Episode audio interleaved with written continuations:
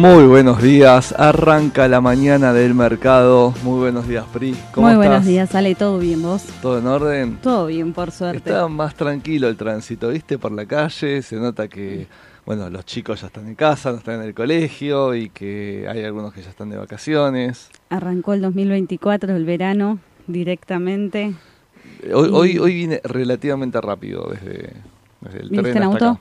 No, no, vine en, transporte, pero a veces el, el, el, colectivo tarda bastante, hoy bastante rápido. Y bueno, sí, Avenida Corrientes, viste, estaba bastante tranquila a lo que suele ser. Bueno, muy buenos días ahí, a todas y a todos. Eh, y vamos a arrancar, bueno, arrancamos el año ya, ¿eh? Ya arrancamos el año, ya arrancamos con novedades, ¿sí? Eh, y vamos a arrancar con el tema de eh, los cupones de mm, de la renta que estamos ya próximos a cobrarlos, de los bonos en dólares. Em, se confirmó ayer, ayer se confirmó que ya salió el aviso de pago. Si bien Caputo había dicho eh, tranquilidad que se va a pagar esto que el otro, bueno, ayer concretamente, digamos, salió el aviso de pago y vamos a refrescar eh, cuánto estarían cobrando ustedes del otro lado, sí, aquellos que tienen bonos en dólares, 29, 30, 35, 38, 41, ya sea en modalidad AL, ley local, o modalidad GD, ley extranjera, ¿sí? Vamos a repasar cuánto estarían cobrando cada 100 dólares de nominales, ¿sí? Vamos a hacer el, el, ejemplo. Sería cada 100 em, nominales también. Exactamente. A ver, vamos con el AL29 o G29. 0, 50 centavos de dólar. ¿Sí? Eh, esto, para que sea, digamos, eh, equivalente, para que se entienda eh, lo, lo, que se cobraría cada 100, 100 dólares nominales. AL30, 37,5 centavos de dólar. ¿Sí? El 35, 1,8125. El 38, 2 con 12.5, siempre decimos que es el que más paga. ¿sí? es decir, cada 100 dólares que tengo, reitero, así se entiende, voy a cobrar de intereses ahora el 9 de enero 2 dólares con 12.5 eh, en el 38. Y para cerrar con el 41, 1 dólar con 75. ¿sí? Como siempre decimos, los bonos más largos son los que mejor pagan. Eh, el AL30 es el que menos está pagando, pero es el que mejor TIR tiene porque empieza repago de los cupones de capital ahora a mitad de año. ¿sí? Eh, así que para todos ustedes que están del otro lado, que tienen estos bonos en dólares en su cartera, tranquilidad, depende de los objetivos de cada uno, no es esperar que es absolutamente normal y es natural que después de los pagos de los cupones de renta, eh, los bonos después bajen un poco el precio. ¿Sí? Aunque también depende de otras variables de fuerza que incidan en el precio. Es decir, baja por esa naturalidad, pero justamente ese mismo día casualmente hay una noticia o algo que hace subir los bonos, bueno, capaz que las fuerzas un poco se compensa. Pero lo natural que pase, es decir, a partir del 10 de enero, es que eh, los bonos bajen un poco. ¿sí? Eh, teniendo en cuenta esto. Em, ¿Qué más tenemos? Ah, aproximadamente son 1.500 millones de dólares. Sí, yo había leído 1.600 millones de dólares más o menos aproximadamente, porque bueno, hay que ver cuánta tenencia circulando hay. Y hablando de 1.500 millones de dólares, em, va a venir, eh, ¿cómo se llama?, del FMI, una, digamos, eh, va a haber una reunión. Caputo está muy interesado en reflotar el acuerdo, es decir, vamos a repasar que Argentina no estuvo cumpliendo las pautas de los últimos tiempos. Esto desencadenó, Pri, si te acordás que en noviembre no nos den los desembolsos, ¿sí? Eh, digamos, las eh, que, nos venía dando el fondo, una especie de te pago y te Las facilidades extendidas. Eh, sí, que eran de 3.300 millones. Bueno, Caputo está muy interesado en poder reflotar el acuerdo, que se pueda liberar esos 3.300 millones ahí te estoy sumando 1.500 millones, digo, me quedé con el 1.500, por eso dato la noticia de lo que sería eh, principios ahora de año, ¿sí? Con el nuevo, digamos, eh, desembolso si logra destrabar con, con el FMI. Y esto es un buen oxígeno para bancarla hasta la liquidación del campo. Que esto empieza a arrancar por marzo, estimadamente, muy tibiamente por febrero, se pronuncia por abril, mayo, obviamente va a depender también de, eh, bueno, qué decía el productor, ¿no? El tema de liquidar o no, o qué presiones capaz a veces tiene para poder liquidar o no. Exacto. El precio de la soja no está en su mejor momento, está más o menos en unos 4.66 la tonelada, ¿sí? Eh, estuvo cayendo ahí un, un poquito en los últimos tiempos, pero es un buen alivio si se logra destrabar este dinero del fondo, Sí. esperando estos dos, tres meses siguientes, para más que nada eh, intentar mantener esto de la brecha cambiaria y que no se dispare el dólar, ¿sí? Porque veníamos hablando, bueno, eh, diciembre es un mes particular para, para las empresas, para las familias, por eso nadie se volcaba para el dólar, pero voy a sumar lo más importante, que eran las liquidaciones que se estaban haciendo, ¿sí? de exportación, muchos apresurándose de que se confirmen algunas cuestiones normativas que ya están planteadas tanto en el DNU como en, el- la ley ómnibus, ¿sí? Eh, entonces, cuando empieza a aflojar todo eso, con la inflación que hay y las tasas bajas, el pronóstico era que el dólar se iba a empezar a disparar. Eh, entonces, bueno, capaz que para mantener de alguna manera que el dólar no se dispare, estos fondos son, son un oxígeno más que nada para, para el gobierno, ¿no? Sí. Y el tema justamente dólar. ¿Cómo estamos con el dólar? ¿Cómo? Porque el dólar parece que por la zona de los 900 ahí, a- alguna perforación que tuvo en esa zona el contado con liquidación, tocó un piso. Tocó un y desde la semana pasada rebote. tenemos otro escenario. Es decir, desde el miércoles pasado que estuvimos charlando acá del dólar, el escenario es distinto. ¿Cómo, cómo, cómo vienen los dólares financieros? Los dólares financieros, el MEP bajó y el CCL subió en la jornada de ayer. Nos quedó un MEP en 9.89 y un contado con liquidación 9.96. Vuelve, Poquito bajo el MEP igual. sí, vuelve la, misma. normalidad en lo que es la brecha cambiaria. Vuelve a ser más caro llevarte dólares al exterior que tenerlos acá en Argentina. Lo cual es, es natural, ¿no? Es lo más Siempre normal. decimos, es decir, en un país que, ha ten- que tiene limitaciones, que ha tenido limitaciones, que no se puede sacar el dólar así muy fácilmente, no tenemos los dólares tampoco, ¿no? Eh, el, el- el mercado te hace saber eso, ese viaje, como decimos nosotros, ¿no? Entonces siempre es normal que el contado con liquidación, que el dólar para el argentino, pero liquidando en Nueva York, sea más caro que el dólar que quede en el circuito argentino, que quede acá Claro. es normal, es decir, estas brechas empiezan a volver a normalizarse. vuelve a normalizarse la brecha cambiaria. Si bien no es grande la brecha, es ínfima, eh, pero vuelve a estar esto, el contado con liquidación por encima del dólar MEP, que igual siguen estando bajos los tipos de cambio, si bien se vienen acomodando a lo que se esperaba más o menos cerca de los mil eh, el contado con liquidación, lo que podemos ver es que repunta un día, al otro día corrige. Hay que ver qué pasa en la rueda de hoy, porque el, el mart, eh, la semana pasada tuvimos ruedas alcistas bastante importantes, después corrigió, después volvió a subir. Hay muchísima volatilidad en, lo que es el tipo de cambio. Entonces habría que ver cómo continúa todo enero. Si bien es un mes tranquilo para los mercados, hay que ver cómo esto continúa. Que en contado con liquidación, la brecha de un 2-3% era lo más normal Sí. eh, en los tipos de cambio. Y hoy tenemos, si no saco mal la cuenta, 0,4%. No es nada. No, no, bueno, y también a aquella persona que quiere, digamos, y, eh, eh, digamos, quiere sacar y aprovechar el contexto, me parece que a lo que es normal del mercado es un buen momento, lo era también los días pasados, que era al revés la brecha todavía, Sí. y, y, y lo cual, digamos, eh, era, era- es algo favorable para aquel que quiera, digamos, eh, invertir o tener algo afuera, ¿no? Vamos a repasar nuestro teléfono 11 557 0400. Si nos quieren mandar audios, sí, que los vamos a estar sacando al aire para responder dudas y consultas. También pueden mandar, bueno, ahí en el chat poner algunas preguntas que después hacia el final del programa vamos a estar respondiendo. Em, pero sí es importante lo que decís de estos vaivenes que puede llegar a tener el tipo de cambio. Esos vaivenes que también lo vemos en todos los activos, ¿sí? Sí. Porque em, tuvimos una reacción favorable post elecciones con los activos argentinos, digamos, cuando, cuando ganó Milei. Sí, Y después es como que eso se fue un poco calmando, diluyendo y, y fue bajando. La jornada de ayer medían dólares, primera jornada del año, casi todos los activos argentinos, te diría que todos bajaron. Sí.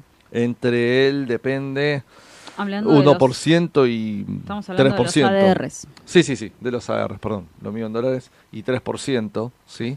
Eh, el que más bajó fue Superville. Bueno, había tenido una fuerte suba también cerrando el año, ¿no? Sí. Eh, con el 3,2%. IPF, perdón, IPF un 4% bajo, ¿sí? Eh, y bueno, en pesos esto como que, a- a- digamos, con, con el tema del, del CCL subiendo un poquito, en algunos papeles se mitigó este efecto, ¿sí? Sí. En lo que fue, digamos, la, la, eh, la baja ayer del- de, de los papeles. Em, así que bueno, hablamos de la comitiva que llega al país del Fondo, del fondo Monetario, hablamos un poco de los intereses de pago de la deuda, ¿sí? Em, ¿Qué más tenemos de Argentina como para, para charlar un poco de, de actualidad? Em, tenemos el tema del aumento de naftas. Sí, ayer lo Anoche. mencionamos con Edu en la mañana del mercado. Era anoche un 27%. Yo te cuento, hice 45 minutos de cola ya. No, no. Ese 40 porque pasé por una Shell que ya tenía, bueno, tiro chivos encima del aire, no importa. Que, em, que ya había subido los precios, ¿sí? allá en el AMBA, en el conurbano, estaba a 810 ya el litro de super de Shell. Y veo colas infernales en IPF, dije acá IPF todavía no, No subió. No subió, eran como las 11 de la noche, desvelado, y dije, bueno, me hago una colita ahí de dos cuadras porque estoy aburrido. Así que, y bueno, son 200 pesos de diferencia por litro más o menos, ¿sí? Eh, así grande la diferencia. Es grande. Pero ¿por qué traigo a colación esto del aumento de la nafta? Segundo aumento, uno en diciembre, uno en diciembre encima, Peri, que todavía esos efectos tardíos a veces que tienen pasar a precios no lo tuvimos y ya tenemos otro aumento más, ¿no? Sí. Eh, digo por IPF, por ejemplo. Porque IPF, recordemos que eh, cuando desmenuzamos o analizamos su balance, eh, una parte importante es la parte de refinería y venta de combustibles. ¿sí? Eh, te diría que aprox redondeando 50% del negocio, no es poco. Y era lo que la división en la cual tenía mucho más estrangulado sus márgenes de ganancia. Claro, tenía pisado, digamos, el precio de, De la nafta. de la nafta. Convengamos que la nafta está converge a un litro, un dólar, Sí. que es más o menos la región. De hecho, te diría que la mayoría de los países de la región está un poquito más que un dólar. ¿sí? En muy pocos está ochenta y pico, noventa y pico de centavos de dólar. Así que ya estamos equiparando lo que es el Precio valor regional. mercado regional, de alguna forma de decirlo. Eh, sé lo doloroso que es, sé cómo nos impacta, sé que el combustible es formador de precios, sé que esto se puede trasladar a precios, ¿sí? Pero eh, sí, particularmente el balance IPF, cuando tengamos un próximo balance, debería, digamos, eh, mejorar su margen de, de- de este negocio, ¿no? Eh, hay que ver también, cuando uno está enfriando economía, hay recesión económica, etcétera, Consumo. el tema del consumo, que posiblemente baje, pero yo creo que se va a compensar mucho más con el aumento de precio que con la baja de, de la demanda. Me parece. Puede ser. a priori. Sí, sí, habría que ver cómo viene el balance y cómo continúa el consumo en los próximos meses con una inflación que se habla de un 30%. Sí, están los indicadores, ¿no? Para diciembre, algo del 27,8, cerca de, de- Sí, del muchos 30. dicen que 30, un 3 adelante, muy posible también está. alimentos bastante más fuerte que otros segmentos. Se espera, pero leo mucho, no sé si vos también estás leyendo últimamente, unos economistas que pronostican que después sería un 20 en enero y que iría bajando hasta y llegar la famosa recesión económica. una panacea de 6-8% a, a mitad de año. Em, ¿Qué tema este, no? Porque es como que si no lo vivís, no lo podés afirmar. A mí, eh, lo digo, el, el otro día lo dije, me cuesta verlo. Es decir, me parece que si empezamos a entrar en una vorágine o locura de eh, entrar en este ciclo de permanentemente la lista de precios, ir tocándola, va a ser muy difícil, muy difícil este objetivo, ¿sí? Em, Así que bueno, vamos a ver qué pasa. No hay que Yo no es que no le crea a No, los no. economistas, ¿no? Pero digo, No hay que descartar también que diciembre es un mes de altos consumos. Eh, si bien por las fiestas igual no se consumió lo mismo que otros años, suele haber mayor consumo eh, con aguinaldos, la fiesta, Navidad, hay un montón de cosas que te generan mayor gasto, ¿sí? que hay mayor salida a la calle que el resto de los meses. Pero bueno, si cuanto mayor suben los precios, menor consumo, después se te achica la inflación porque hay recesión, que es el punto al que se, se apunta directamente para que puedan bajar los precios. sí, pero reitero. Que si no hay sí, consumo Si tocamos combustibles en, en diciembre y en enero, digo, eso se va a trasladar a precio, vamos a tener todo un efecto un poco tardío.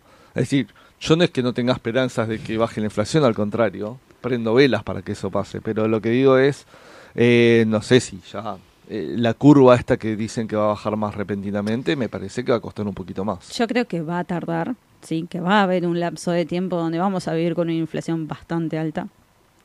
Pero si la idea es regir todo por oferta y demanda, para que bajen los precios no tiene que haber consumo, Sí, eh, porque tiene que haber mayor cantidad de stock. Eh, hay, hay que ver cómo sean las cosas. ¿Qué, quiero decir con esto? Hay que ver, digamos, el tema de... eh, hay bienes que son de demanda inelástica, que la gente los sigue consumiendo igual. Y en esos bienes estaría, ahí sí realmente bueno que, que se genere la libre competencia, ¿sí? En todo. Eh, para que ahí sí realmente de, de alguna manera eso pueda ir bajando los precios, porque el consumidor con un bolsillo un poco más apretado, como todos nosotros, vamos a intentar buscar precio en las cosas sí. de esos bienes. Y entonces, si vamos a, a generar esto, realmente generemos una libre competencia eh, en, en los sectores, ¿no? Eh, siempre hablamos de alimentos. eh, esto no es casualidad que Molinos Agro, haya- eh, perdón, Molinos Río de la Plata, Moli, haya Moli. subido bastante en los últimos tiempos. Eduardo estuvo mostrando los gráficos últimamente eh, en, en pantalla de Moli. Subió un montón. ¿Sí? Sí. Siempre recordemos, Mauro lo dice, yo lo recalco, todos Para lo decimos. No, no, el tema de que el mercado se mueve por expectativa. Y sí, cuando crees que eso va a subir, cuando creen que los precios va a subir de X forma, el mercado se adelanta. Y después cuando pasa, baja. Sí, exactamente. Muchos están preguntando por IPF, ¿por qué baja IPF si aumentó el combustible? Y por eso, porque el mercado ya esperaba esa suba. Entonces cuando sale, termina de salir esa noticia, el mercado se retira porque ya hizo toda esa suba que se necesitaba. Eh, puede ser, puede ser PRI. También convengamos a ver. Reitero, ya fue una jornada que todos los ADRs argentinos bajaron. Corrigió casi ¿sí? todo Estados Unidos. Todos los ADRs argentinos bajaron. Estados Unidos bajó. Nunca perdamos el horizonte de que Estados Unidos es- es un mercado también.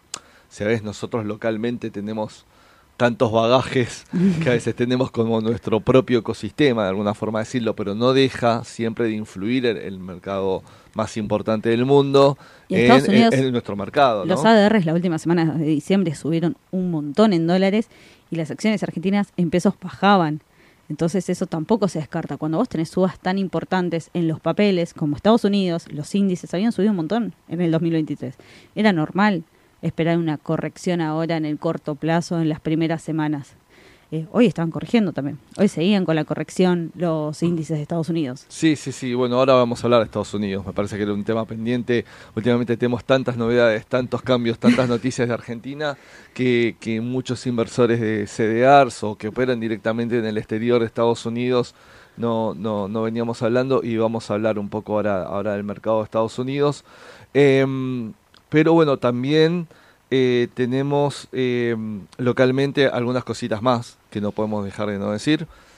En la Comisión Nacional de Valores tenemos nuevas autoridades. ¿sí? Cambiaron las autoridades de la CNB. Recordemos que es nuestro órgano de control del mercado de capitales. Em, y, y, y Javier Milei designó, creo que fue por decreto, me parece, no sé muy bien cómo, cómo fue, Mm. designó nuevas autoridades. El abogado Roberto Emilio Silva y la abogada Patricia Nomi Boedo son los cargos de presidente y vicepresidente actuales de la Comisión Nacional de Valores.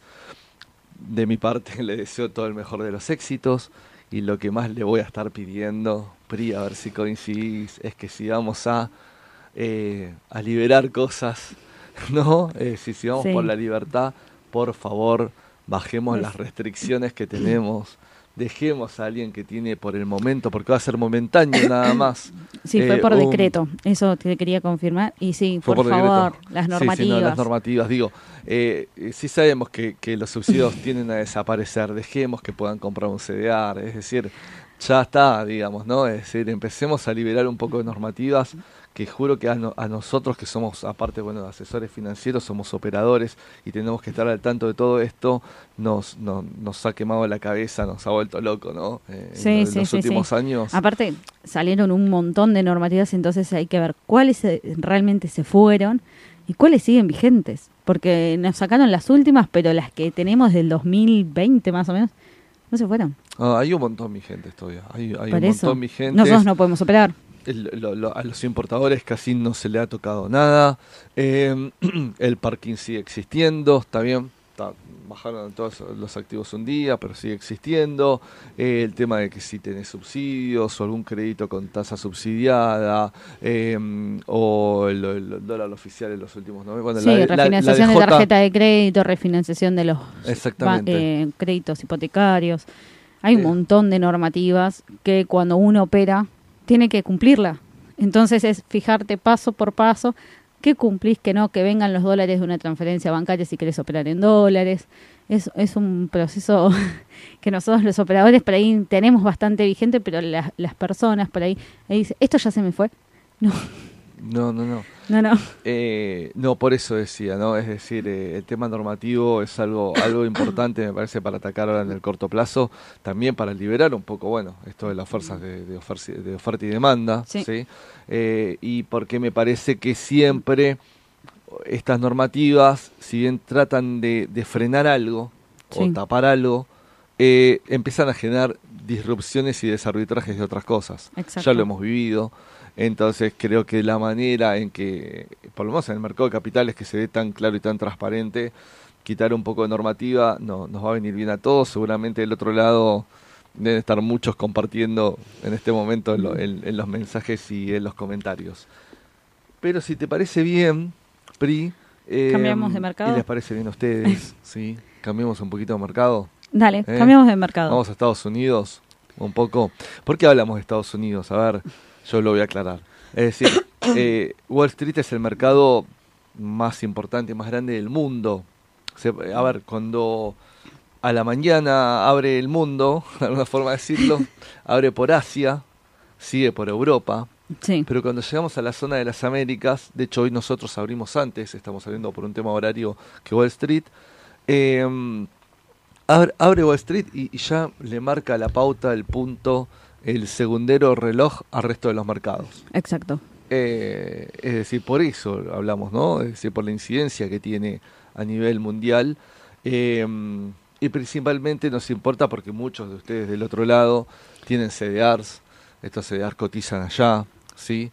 Algunos, como decimos, bueno, nosotros tenemos clientes que también tienen la posibilidad de operar con la misma cuenta en el exterior y ustedes, algunos también deben operar en el exterior, que hay una gran amplitud de, de cosas para, para hablar allá, eh, para operar, perdón, allá.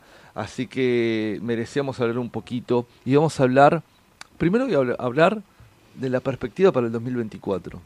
¿Qué se espera de, Estados ¿Qué Unidos para esperamos el de Estados 2024? Unidos? A ver, esto son apreciaciones propias, me gustaría que ustedes también vayan compartiendo ahí en, en- en sus comentarios, pero creo que, a ver, en los últimos meses, em, cada vez que Powell estuvo hablando, no la estuvo embarrando tanto. Es decir, los efectos fueron bastante positivos. Sí. Hoy tenemos minuta, Hoy salen las actas de las la FED actas. a las 4 de la tarde en Argentina, Sí, eh, donde se va a conocer todo, o sea, es un resumen de todo lo que fue pasando en las reuniones de la FED del último mes. Sería de noviembre, no es de diciembre. bien. Eh, y ahí, bueno, más o menos te dan pautas y se va a evaluar, también te dan un resumen general de qué puede llegar a trasladar esa información para el próximo, la próxima decisión de la FED, que es el 31 de enero. Ok, perfecto. Es decir, estamos cerquita de la próxima decisión. Em, yo creo que para el 2024 Estados Unidos, los indicadores vienen siendo buenos, en tanto en consumo, que es un punto importante que, que- que atacan, empleo eh, y inflación, que es su objetivo final. Es decir, si bien se le había intentado escapar un poquito, ha empezado a bajar la inflación, digamos, mes a mes, eh, interanual. Eh, y creo que están logrando la batalla. Obviamente ellos siguen siendo duros en su relato en cuanto a llegar al 2% de inflación. Es, algo que, tienen muy marcado ellos. Es, lo que están buscando.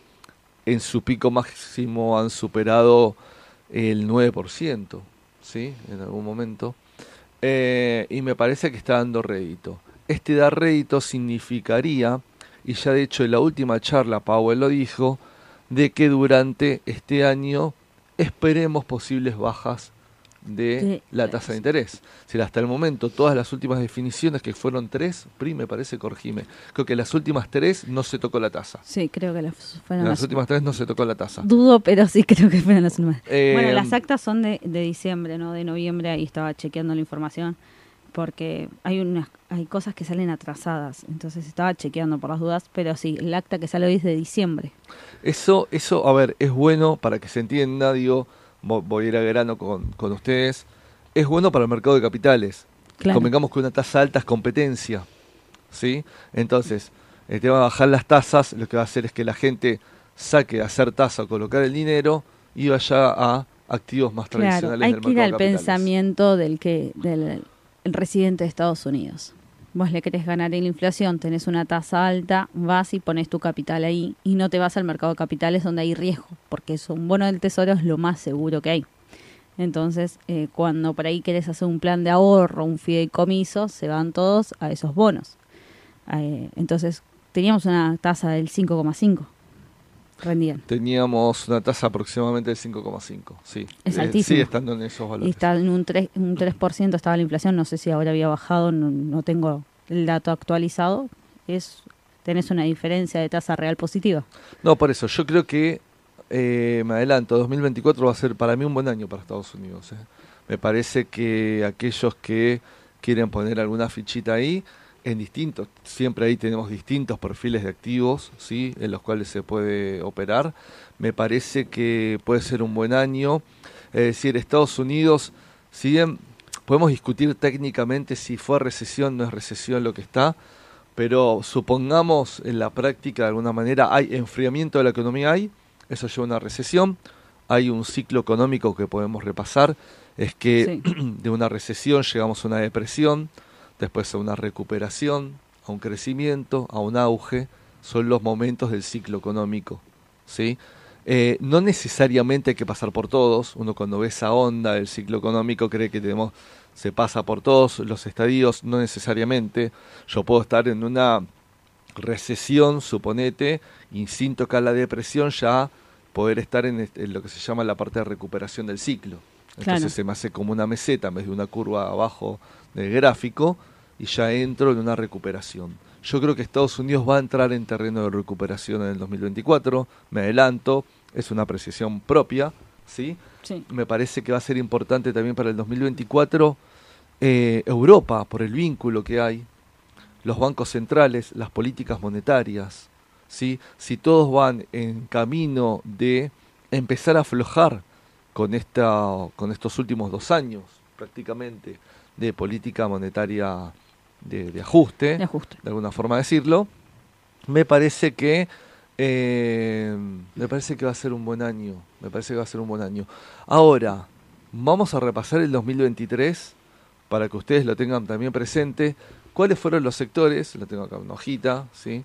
Ahí ya, me, me carga ya por, por mi hojita y mi, y mis apuntes en el anotador de, los papeles. Em, ¿Cuáles fueron los sectores más beneficiados en el 2023 de Estados Unidos? Y vamos con el sector tecnológico, con el 40 y más del 47%. ¿sí? Que en el índice de QQQ lo hemos reflejado, aunque subió casi un 53%. Esto es importante, es decir, si yo apostaba hace un año el QQQ en dólares hubiese ganado un 53%. No, no es menor. No. Es muy importante. Seguimos con el Standard Poor's. Perdón, voy a los índices y vuelvo a los sectores. 24% fue lo que creció en dólares en el año y el Dow Jones un 14%. Este orden siempre es generalmente así. Puedo tener algún mes en que alguno tenga algún desarbitraje con otro índice, pero a la larga Eh, el más conservador es el Dow, que es el industrial. El Standard Poor's es como un mix, son 500 empresas, pero va por orden de capitalización, como Claro. ponderan en el índice. Y las tecnológicas tienen ahí un poquito de peso porque son las más grandes. Y bueno, el tecnológico, que es el más volátil, es decir, cuando está en crecimiento, lo más volátil, lo más riesgoso, tiene un mejor porcentaje que el conservador, ¿no? Esto es capaz es redundante lo que estoy diciendo, pero lo claro por las dudas. Y en cuanto a sectores, PRI le siguió servicios de comunicación, ahí pegadito, un sector muy relativamente parecido. Sí, Eh, consumo cíclico. Cíclico es esto justamente lo que acaba de hablar, ¿no? Del tema de, de auge, el tema de crecimiento, de recesión, de depresión, de recuperación, los ciclos económicos. Consumo cíclico porque va a los ciclos de la economía. Y ahí tenemos sectores relacionados al ciclo económico como, qué sé yo, eh, automotores, acero, construcción, aerolíneas, hoteles, ¿sí? porque hace al ocio y a la reactivación económica, de alguna forma decirlo, y ya fue adelantándose el mercado a esto. Esto que yo dije, siempre pasa lo mismo, de lo que tenemos que esperar para el 2024, ¿sí? Eh, en algunos sectores, fíjate en consumo cíclico, cómo se adelantó, porque lo que fue del 2023 que es un 32%, que no es poco. Después, ¿qué sigue? Sector industrial, 16%, sector financiero, 15%, materiales básicos, 10%, real estate, 6%, este es un sector atrasado, sí, ahí hay algunos ETFs, algunas cositas no cotizan en Argentina como CEDAR, pero sí en el exterior, ténganlo en cuenta. Eh, y después los más defensivos, sí, si el mercado hay expectativa de que crezca y que reactive, ¿no? y sal- salga ese letardo o ese ajuste que tuvo, de alguna manera decirlo, con una política monetaria más dura, son los menos beneficiados. sí, ¿Y cuáles son los más? Consumo. Lo- lo- consumo básico, eh, salud y lo que es la parte de utilities o energía, como se le decía, ¿no? Toda la parte, es decir, acá estoy hablando de lo que se llama en, en el análisis fundamental eh, tener betas menores a 1. Todos estos sectores son betas del 0,5, 0,6. ¿Qué es un beta menor a 1? Eh, lo explico nuevamente. Es cuando el Standard Poor's se mueve 1, estos papeles se mueven el, al 50%, 60% menos. la volatilidad que tienen es mucho menor. es menor. Exactamente. Cuando ellos se mueven, puede ser positivo o negativo. ¿sí? Sí.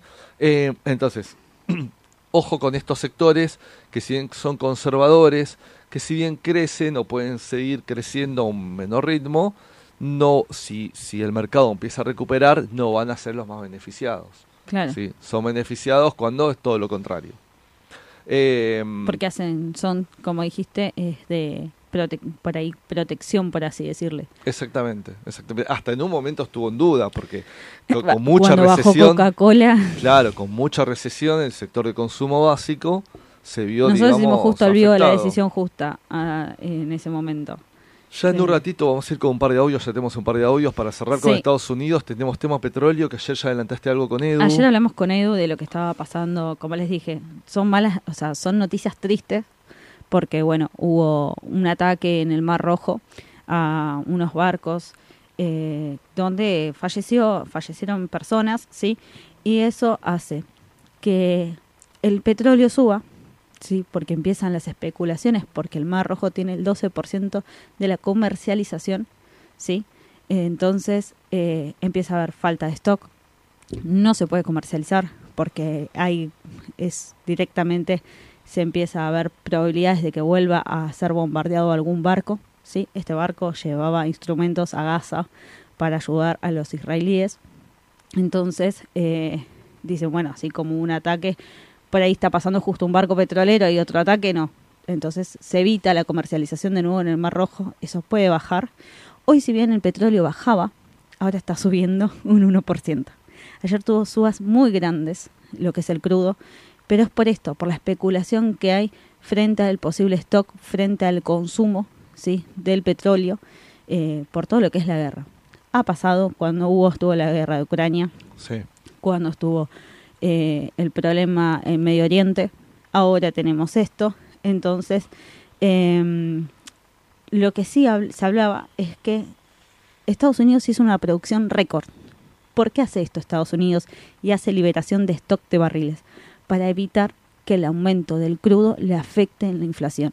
Sí, por eso siempre que hablamos de esto, y hablamos de alta volatilidad en este contexto, porque vos tenés una potencia mundial que trata de no de que no haya inflación, de que la inflación baje. Y si a vos te aumentan los combustibles, es como hablamos acá, aumenta la nafta, eso se traslada a precios. Bueno, yo creo que ahí, a ver, ¿qué factores tiene que tener en cuenta, digamos, del otro lado a la hora de invertir en algo relacionado a, digamos, a, combustible, ¿no? A petróleo.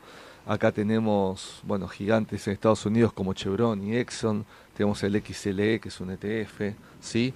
Tenemos acá en Argentina, porque directo o indirectamente, IPF, bueno, Vista, Energy, digamos, con los adeptos que tiene. Em, a ver, ¿qué hay que tener en cuenta? ¿Qué tienen que saber ustedes en este contexto? A ver, nosotros a veces mucho nos gusta el AT, son, a, mí, a mí me parece genial para momentos de entrada y salida. Eh, pero a veces hay que tener en cuenta que todo este sector es altamente sensible a los vaivenes de la cotización del barril del petróleo. ¿sí? Podemos pronosticar por gráfico un montón de cuestiones, pero es sensible a la noticia y sensible en un contexto geopolítico en el cual tengan presente que hay conflictos, como el que recién remarcaste de lo del ataque de este barco, hay conflictos entre Israel y la franja de Gaza, ¿sí? Hay conflictos que están recrudeciendo entre Rusia y Ucrania. Vos viste el bombardeo que hubo grande de Rusia y la contestación que hubo de Ucrania. Eh, hay de nuevo tensiones entre Corea del Sur y Corea del Norte. Sí, lo vi. Eh, bueno, sigue estando latente el problema de eh, China con Taiwán, porque eso no se enfrió para nada, en absoluto. Está el tema de la demanda china, ¿sí? Entonces hay muchos, muchos, muchos factores geopolíticos que pueden incidir en esto. Obviamente vamos a tener atrás un lobby seguramente de Estados Unidos fuerte para poder intentar que no se escape el precio del barril porque les mueve toda la aguja, todo su plan enorme, un montón de cuestiones de, bajar la inflación y atacarlo, una suba de petróleo se le traslada a precios automáticamente y yo creo que por eso... tres casilleros en el juego del AUCA. Pero... Los futuros bajaban por eso, porque la producción récord de Estados Unidos te dice va a haber más liberación de barriles. El tema es que vuelve a subir, porque las tensiones continúan, no es algo que es un día y se terminó, sino que las condiciones geopolíticas van a continuar y vemos cuánto hace ya que estamos con todos estos conflictos. Hace un montón de tiempo, no es algo que se va a resolver de un día para el otro y eh, si bien Estados Unidos tiene que salir a, ver cómo continuar para bajar el precio del barril, porque es lo que más le incide, pero es un tema súper volátil, sí, yo creo en el corto plazo puede subir porque va a tener una reacción rápida al mercado frente a esto, lo estamos viendo desde el día de ayer, pero yo les digo que tengan cuidado cuando compran si están dispuestos a ver esa volatilidad en la cartera. Sí, obvio, a ver, a mí es un sector, por ejemplo, eh, Chevron, Exxon son papeles que, que me gustan. Están más o menos en, en, precio, por lo menos desde lo fundamental, que son de price earnings. Eh, Chevron está en 11 años, Exxon están en 10 años. Capaz, es, más, te diría está un poquito leve a su, a su media de los últimos 10 años, que es entre a veces 8 y 9 años, pero es muy leve la diferencia, es muy leve. Siempre son empresas con un par bajo, ¿sí? Eh, así que como vos decís, a estar atentos, reitero, son papeles mega sensibles a, la cotización del barril y el barril es mega sensible a todo este contexto, digamos, eh, todos estos conflictos que, hay en el mundo. Y para cerrar un poco Estados Unidos, que siempre nos piden, no hablan de cripto, tienen algo de cripto, que esto y que el otro, no es nuestro fuerte, porque sabemos que el cripto es un mercado desregulado, sí. justamente es la, la, gracia de la cripto que sea desregulada. Nosotros somos obviamente, laboramos en un mercado bursátil regulado, de alguna forma de decirlo, de hecho hasta como operadores de una LIC, eh, digamos, eh, estamos, eh, no podemos operar este tipo de activos, todo lo contrario. Em, pero sí hay en el mundo, por ejemplo, en Estados Unidos hay fideicomisos o ETFs vinculados indirectamente a una cripto. Por ejemplo, el GBTC o, o, el ETE, sí, que son, para que se explique bien, un fideicomiso que en sus activos, como cualquier balance de un fideicomiso, lo que tienen son los bitcoins o los Ethereum. ¿sí? De hecho, GBTC, que creo que es de Grayscale, me parece, ¿no? Tiene, tiene un porcentaje muy alto a nivel mundial de tenencia de bitcoins. Tengo entendido que es el 3% de los bitcoins circulantes del mundo. De todo el mundo, que es una barbaridad. ¿eh? El 3% parece poco, no es una barbaridad que esté en una sola mano.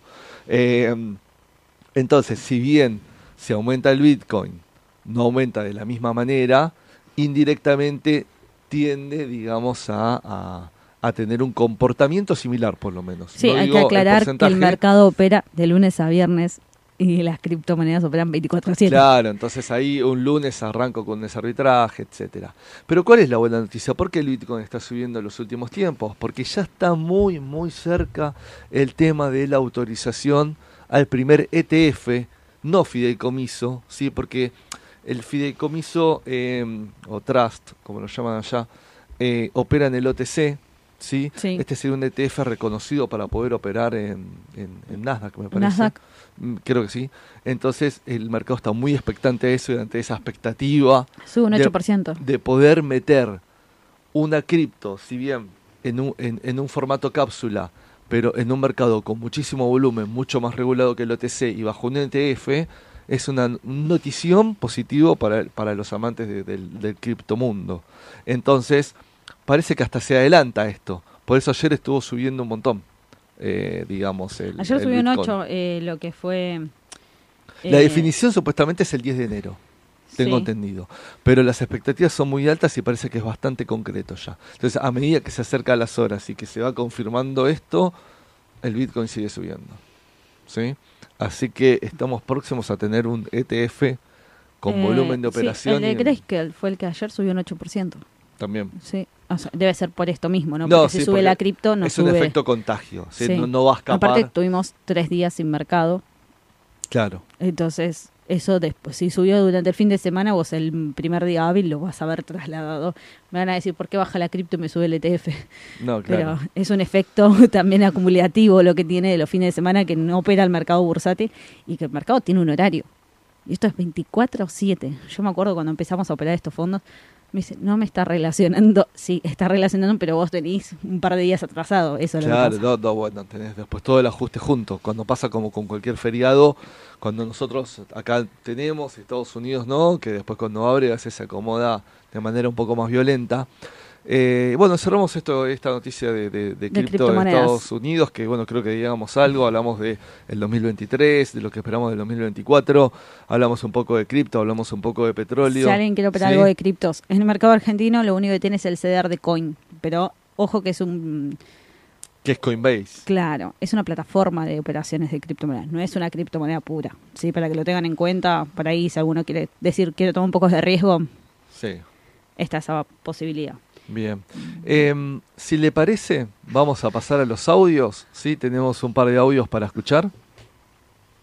Hola chicos, muy buenos días. Mi nombre es Axel.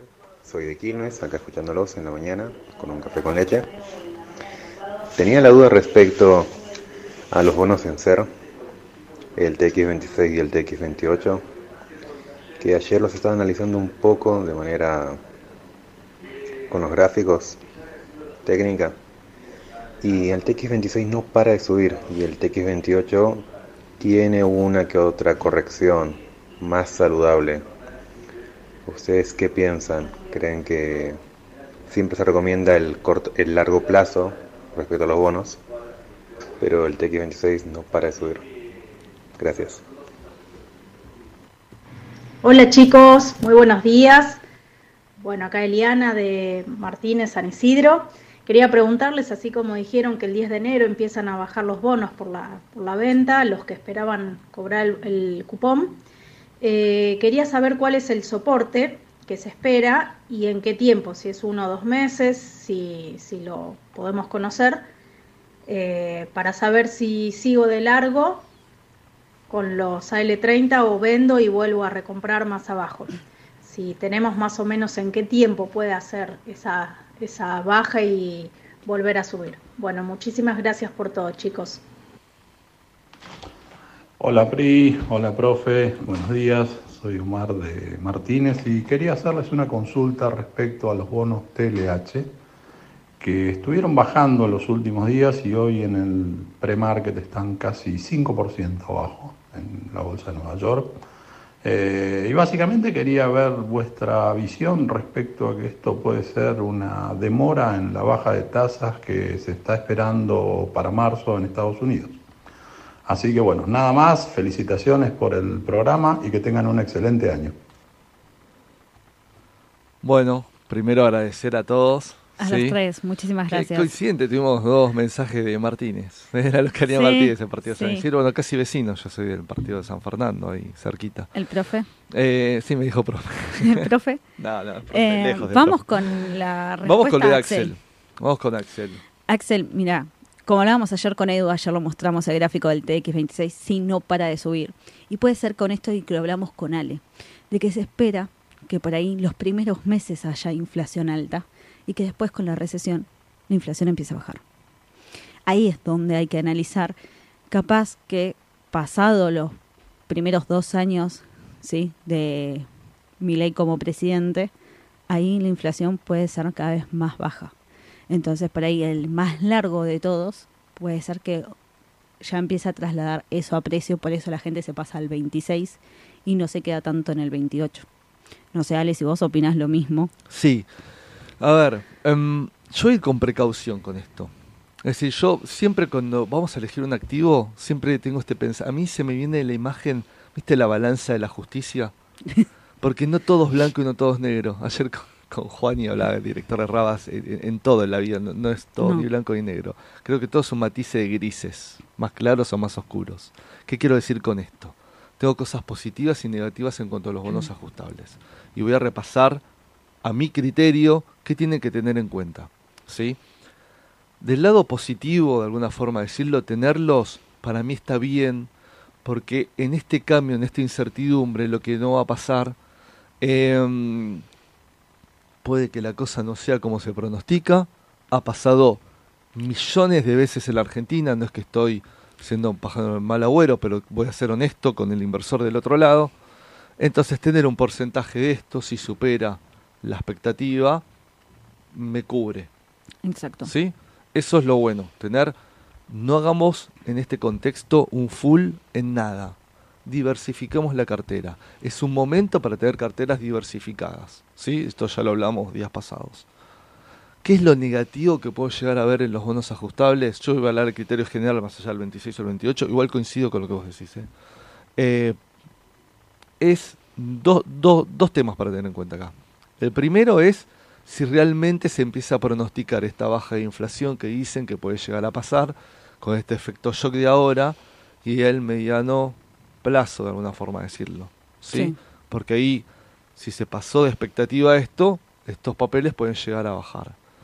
Y el otro punto, que no es menor, es que los vencimientos de estos papeles son enormes.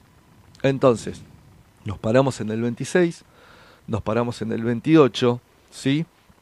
Ya eh, el TX24, por ejemplo, estoy tratando de ver, tiene una TIR negativa del 83%. ¿sí?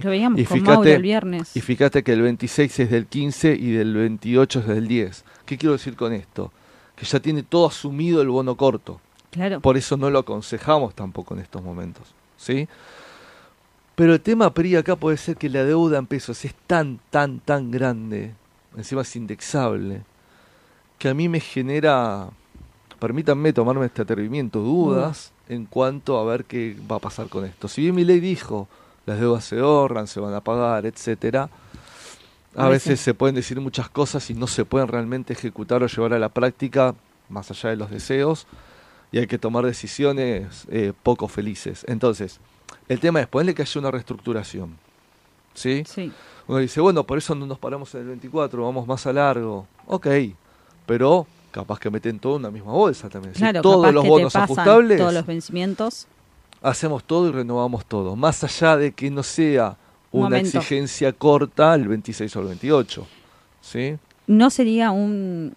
No se declara default porque el default es cuando vos tenés que pagar y no podés pagar. ¿Sí? Esto es una reestructuración, así que no es algo que se descarta nunca en el mercado. Eh, pero como dice Ale, lo, el más corto de todos tiene traslado a precio todo. Yo creo que el X, TX24, todos los que vencen en el 2024 tienen todo trasladado a precio. Lo hablábamos con Mauro el viernes porque trajimos como tema especial los bonos en pesos. Y yo creo que el que se para hoy en un TX26 es porque dice tan a largo plazo no lo veo, lo veo más para refugiarme en el mediano plazo, porque en el corto ya tiene todo trasladado a precio. Y no sabemos qué es lo que va a pasar en los próximos meses. Eh, esto se da también por el contexto de incertidumbre en el que estamos viviendo. Si bien uno puede decir la inflación va a ser del 27% y después es del 30%, el mercado trasladó 27%. Ese 3% más todavía no está trasladado a precios. Eh, si bien lo que se puede ver es una muy corta diferencia de precio entre el TX26 y el TX28, no hay tanta diferencia. Eh, entonces por ahí tenés gente que se había más a largo plazo pensando que esto iba a estirarse un poco más y vuelve un poco más a mediano para, para ir a decir un TX24 corto, mediano y largo plazo, para ponerle más o menos una expectativa de... de yo creo que está ahí eh, donde el mercado analiza cuando hablamos del mercado, igual hablamos de los inversores, no es que hablamos de alguien específico o una institución específica, hablamos de todos los inversores que están adentro del mercado. ¿Qué es lo que se piensa y que con los rumores el mercado se va fluctuando y va a fluctuar muchísimo estos días? Eh, yo creo que en estos meses mismos va a haber.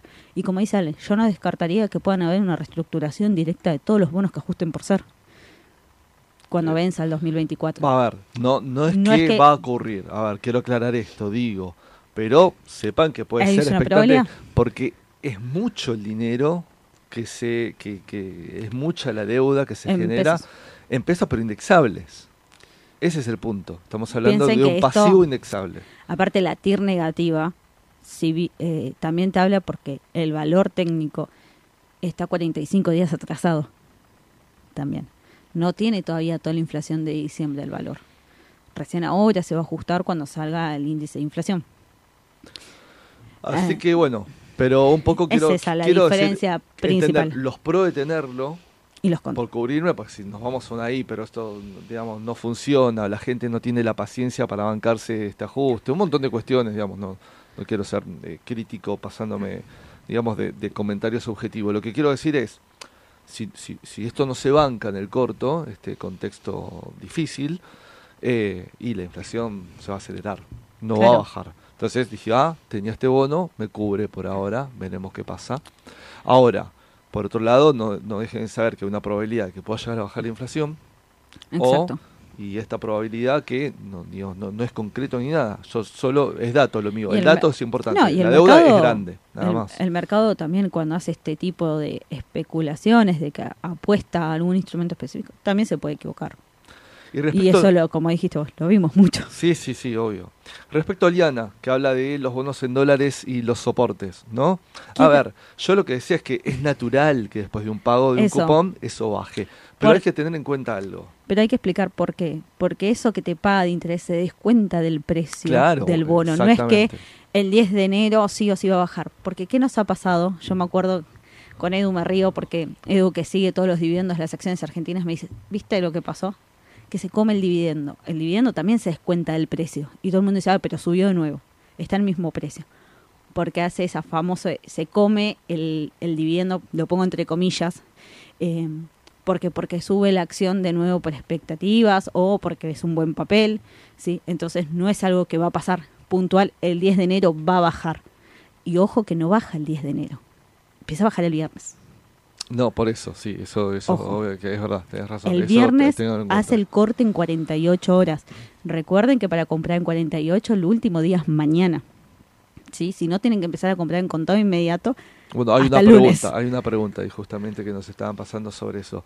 Pero y en cuanto a soporte, bueno, desde la T no por este motivo puntual de cuánto puede bajar por esto. Yo te, como un soporte que, que uno puede llegar a ver a grandes rasgos o no 35 dólares con 60. Igual me cuesta ver lo que pueda llegar a bajar el L30 a esos niveles de nuevo. Puede que sí, puede que no. Sí, sí, aproximadamente. Sí, 38, pues Sí, sí, exactamente. 38, Estoy así, cálculos a grandes está, muy bien lo que decís. Eso puede ser un soporte. Igualmente, ojo en este contexto con los AT, los AT sirven, a mí me gustan hasta muchísimo, en un, en un contexto estable, con una, como una empresa en marcha, de alguna forma de decirlo, con variables medianamente controladas. Creo que nosotros ahora en este momento estamos en un cambio y me parece que los activos argentinos están mega recontra también susceptibles a las noticias, a los nuevos DNUs, a las nuevas leyes, a las nuevas aprobaciones, a los cambios de modelo. Es cuando el fundamental pesa más que el AT. Me parece que el, el activo hoy va por ahí. Me parece que el activo argentino va por ahí, incluyo los bonos soberanos. Sí. ¿sí? Entonces, tengámoslos como un parámetro numérico en la cabeza, no digo que no, Eliana, pero sabe que sensiblemente esto está, está para eso. Y bueno, Eh, y- recordar eso de que la baja es a partir del viernes, porque ella dijo el 10. Yo quiero recalcar eso, No, no, porque no, mucha gente puede llegar a comprar el viernes. Ah, bajó y compro para cobrar el cupón. No entran en No, claramente, 48. eso es claro, gracias Sí. para, para, para aclararlo. Y después, bueno, el, el último llamado que hablaba sobre el tema del TLH. Yo te voy a decir por qué baja el TLH. Suben los rendimientos de los bonos. Haría una pausa y iríamos a un corte, pero no, mentira, no les voy a hacer eso. No, dale, contanos por qué está bajando el TLH. Suben los rendimientos de los bonos a la expectativa de los datos económicos de Estados Unidos.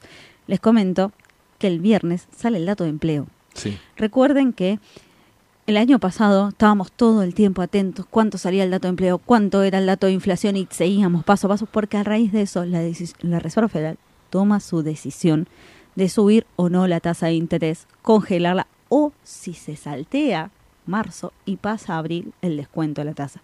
El mercado en las encuestas dice el 67% cree que la baja de tasas pasa en marzo. El 67. En un momento estaba en el 90. Eso. Así que empezó a bajar la probabilidad. Puede ser, se puede dar por varios factores, pero el TLH hoy baja porque los rendimientos de Estados Unidos del bono del Tesoro de 10 años subía 3 puntos básicos. Sí. Entonces ahí es donde ustedes tienen que ver la diferencia. Cuando me sube el rendimiento de un bono, el precio me cae. Y el. ETF está compuesto por el bono, no es que es eh, vos seguís un rendimiento, si no estarían, sub- estarían en las nubes ya. Entonces, el precio del bono se me cae, el rendimiento me sube, el TLH va a bajar. Baja fuerte por eso, porque suben todos los de 10 y de 20 años, que es por lo que está compuesto el TLH, de 10 a 20 años.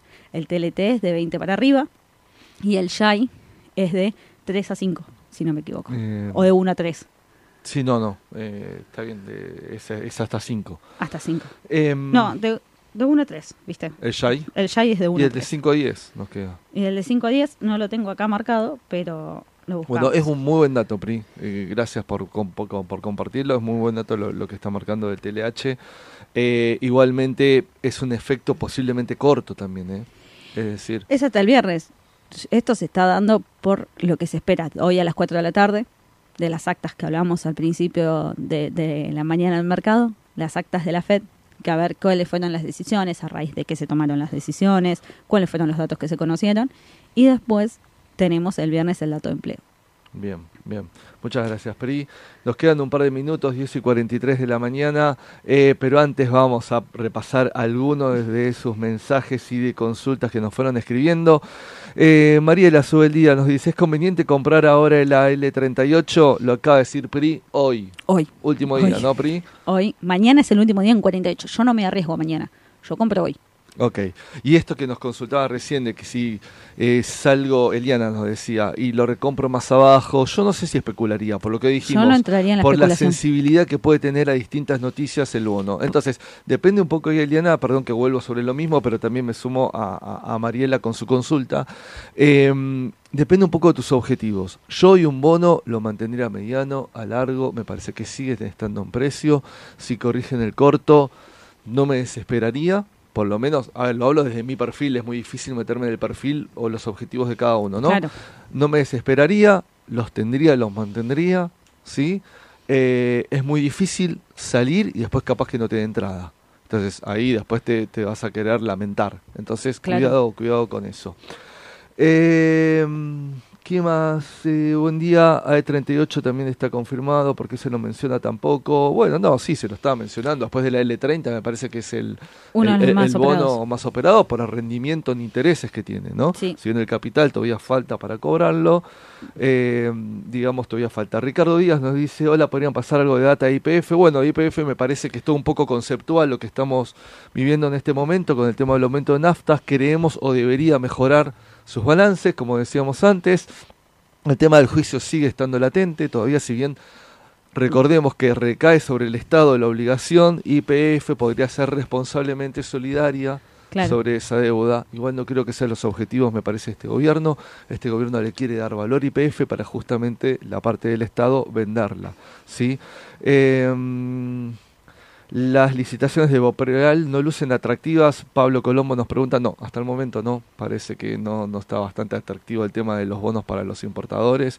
Recuerden que uno solo va a cotizar en el mercado secundario, ¿sí? Y por el momento no hay grandes respuestas, igual todo es muy incipiente, había que ver qué es, qué, qué es lo, lo que pasa. Eh, a ver, ¿qué más nos consultaban? ¿Qué banco eh, de qué bancos estarían comprando, qué, qué, eh, qué bancos podríamos estar comprando. A ver, para alguien que quiere entrar en el banco, sabe desde Trela o Walter Barney. Em, el tema de los bancos, obviamente siempre decimos, si Argentina ya es volátil, el banco siempre tiene una cuota adicional de volatilidad, ¿sí? Así que em, eh, siguen estando en el ojo de la tormenta, aunque creo que ya descontaron bastantes cosas los bancos. No dejan de estar todavía en el ojo de la tormenta, es una posibilidad. A mí me gusta, no sé por qué me gusta un poquito más macro, que ahora acaba de comprar encima Banco Itaú. Eh, por gráfico también. Sí, también. Cayó mucho más que si querés diversificar, ponele que esto te lo hago en un teórico, querías invertir 100 en un banco, sí, si no puedes diversificar un, no sé, 50-50 Galicia macro, como para diversificar un poco. Eh, 10 y 47, nos pasamos dos minutos, nos van a matar. Eh, quiero agradecer eh, muchísimo, bueno, todos los saludos del otro lado, ¿sí? Y recuerden que mañana vamos a estar 9 y 45, voy a estar con Eduardo en la mañana del mercado, así que los esperamos y seguramente empezamos ya con la época de balances, así que la semana que viene algún análisis medio fundamental, algún papel, algunos resultados vamos a estar tirando por acá a la radio. Pri, te deseo que tengas un muy buen día, a ustedes también. Gracias, Ari, igual para vos. Así que los esperamos nosotros dos la semana que viene. Nosotros dos. Con las noticias de los balances que se aproximan para la avalancha que se viene. Sí, sí, sí, semanas de balances. Así que sí, como dice Pri, el miércoles que viene acá con Pri en la mañana del mercado radio y mañana 9.45 en la mañana del mercado con Eduardo. Tengan buen día, hasta luego.